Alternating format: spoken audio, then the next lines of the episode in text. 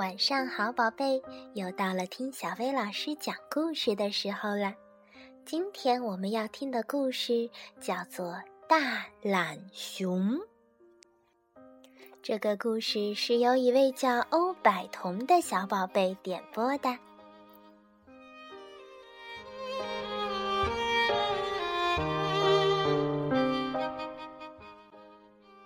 从前有一头大熊。他憨厚可亲，待人和善，邻居们都把他当成好朋友。大熊有一个爱好，就是去远足。有一天，他来到一座小山的山顶上，发现了一辆手推车，那是被伐木工人丢弃在那儿的。大熊可从来没见过手推车。他小心翼翼地围着车子转了一圈儿，又凑过去闻了闻，最后索性坐了进去。令他猝不及防的是，手推车突然动了起来，咕噜咕噜直往山下冲，这可把大熊给吓了一跳。不过，当手推车滚到山脚时，大熊却已经爱上了这个坐飞车的滋味儿。他忍不住将手推车推回到山顶，接着再次咕噜咕噜地滚下去。就这样，大熊一趟又一趟地推车上山，然后又坐着车飞驰而下。真是太好玩了，大熊想。就是总得推车上山，太麻烦了。接下来的每一天，大熊都忙着玩飞车，从早上一直玩到天黑。可是啊，大熊越是喜欢坐飞车，他就越觉得推车上山实在是太讨厌了。后来，大熊想到了一个办法，他找到了自己的好朋友浣熊，把手推车的事情原原本本的告诉了他。他还邀请浣熊来亲自体验一下坐飞车的感觉。是多么的美妙！浣熊十分好奇，就跟着大熊去看了。半路上，他们遇到了鹿。来吧，跟我们走。大熊对鹿说：“去坐坐我的飞车。”鹿十分的好奇，他就跟着大熊和浣熊一起走。后来，他们又遇到了山羊。来吧，跟我们走。大熊对山羊说：“去坐坐我的飞车。”山羊也十分好奇，就跟着大熊、浣熊还有鹿一块儿走。到了小山顶后，他们坐着手推车飞驰而下，一转眼儿就到了山脚。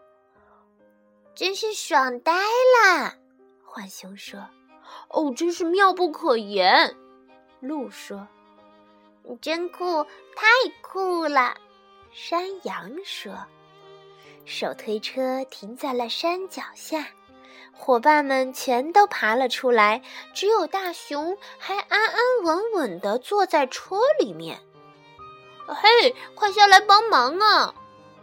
浣熊、鹿还有山羊大声的喊道：“什么推车？”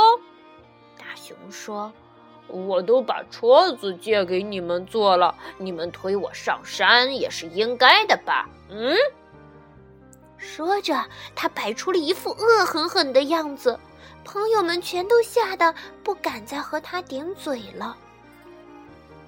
就这样。他们四个一块儿坐车飞驰而下，然后浣熊、鹿和山羊又推着大熊回到山顶。我们该怎么办呢？三个朋友，你看看我，我看看你，这样子啊，实在是太累人了。可是要是我们不干，大熊不会饶了我们的。他今天啊，可不像平常那么好说话了。就这样，当他们第一百次推着大熊到山顶时，山羊想到了一个好办法。听着，他放低了声音说：“我知道我们该怎么做了。”浣熊和鹿歪过头去倾听他的计划，而大熊呢？他沉浸在路边的美景中，一点儿也没察觉到他们的小动作。就这样，他被一直推到了山顶上。动手！山羊大喊一声，把他推过山顶。于是，手推车载着大熊往山的另一面疾驰而下，车子越滚越快，越滚越快，最后一头栽到了地面上。大熊被甩出去，一个倒插葱跌进了池塘里。不过，这还不是最糟糕的。更糟糕的是，当他环顾四周，发现森林里的动物们竟然全都围在岸边，冲他哈哈大笑呢。这是你自找的，他们说。像你这么算计自己的朋友，真是太不像话了。接着，他们把大熊拽出了池塘，并且把手推车放在了他们的身边。现在你必须把浣熊、鹿和山羊推到山上去。大家说，这样你才会知道把你这么一个大块头一路推上山是什么感觉了。于是，大熊一次又一次地推着他的朋友们上山，每推一次，他都更深切地体会到自己刚才的行为是多么的糟糕。终于，他诚心诚意地向他们道了歉：“嗯，真的对不起，我确实做得太离谱了，我以后再也不会那么干了。”于是。鹿、浣熊还有山羊也就原谅了这个老朋友。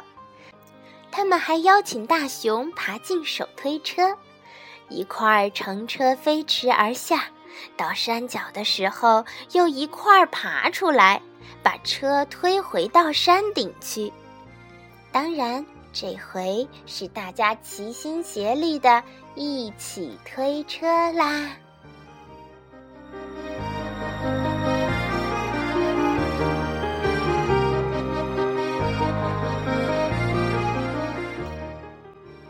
宝贝，如果你得到了一件很好玩的玩具，你会和你的好朋友分享吗？